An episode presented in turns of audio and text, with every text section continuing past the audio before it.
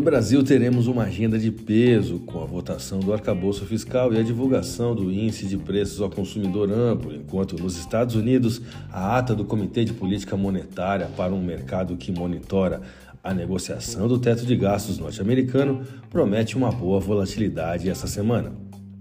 E eu, Guaciro Filho, na figura de seu consultor econômico, irei trazer à luz todos esses eventos, assim como seus efeitos.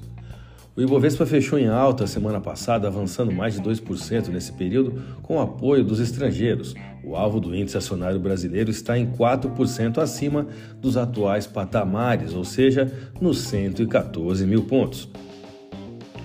As atenções em torno da negociação do teto da dívida fiscal dos Estados Unidos prejudicou Wall Street, migrando os investimentos para ativos acionários de economias emergentes, como os brasileiros, por exemplo.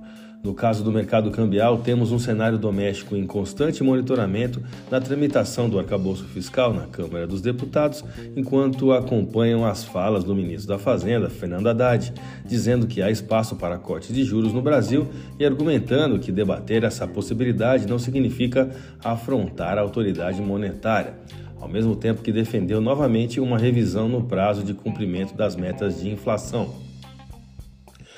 Campos Neto, presidente do Banco Central brasileiro, diz que ao invés de se falar tanto em juros, deveríamos debater sobre o que o Brasil realmente precisa: as reformas. Juros mais altos normalmente tendem a impulsionar a moeda local, uma vez que tornam os retornos do mercado de renda fixa do país em questão mais atraentes para investidores estrangeiros. Da mesma forma, reduções nos juros podem levar a um redirecionamento de recursos para países mais rentáveis. Em meio a todas essas falas, a paridade dólar-real se mantém em patamares ainda considerados baixos, próximos a R$ 5,00. O dólar fechou em alta frente ao real nessa última sexta-feira, acumulando ganhos na semana, com investidores reagindo ao novo revés nas negociações para subir o teto da dívida norte-americana, enquanto digeriam sinais mistos do share do Federal Reserve, Jeremy Powell. O movimento do, do, dólar frente ao real no último pregão vem do reflexo de uma contração menor do que a esperada no índice de atividade do Banco Central, o IBC-BR, de março. O dólar ganhou fôlego já nos primeiros negócios nesta sexta-feira e passou a maior parte do pregão em alta, mostrando forte volatilidade. Vamos aos gráficos, eu vou começar pelo dólar.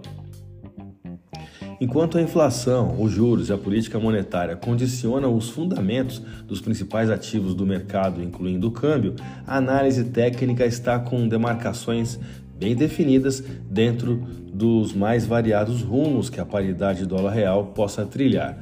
O dólar configurou uma linha de tendência de alta na última semana, rompendo a média móvel de 21 dias uh, que nós aqui consideramos uma média móvel de curto prazo, e testando a barreira psicológica dos R$ reais.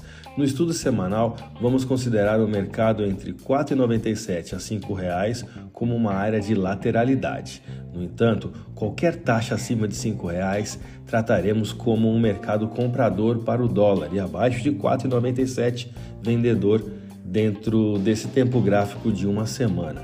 O volume financeiro na última sexta-feira ficou em torno de 158 bilhões de reais em contratos futuros de dólar negociados na bolsa brasileira, o que nos deu uma variação negativa no dólar à vista de apenas 0,06% e uma taxa spot de 4,9977. Vamos ao euro.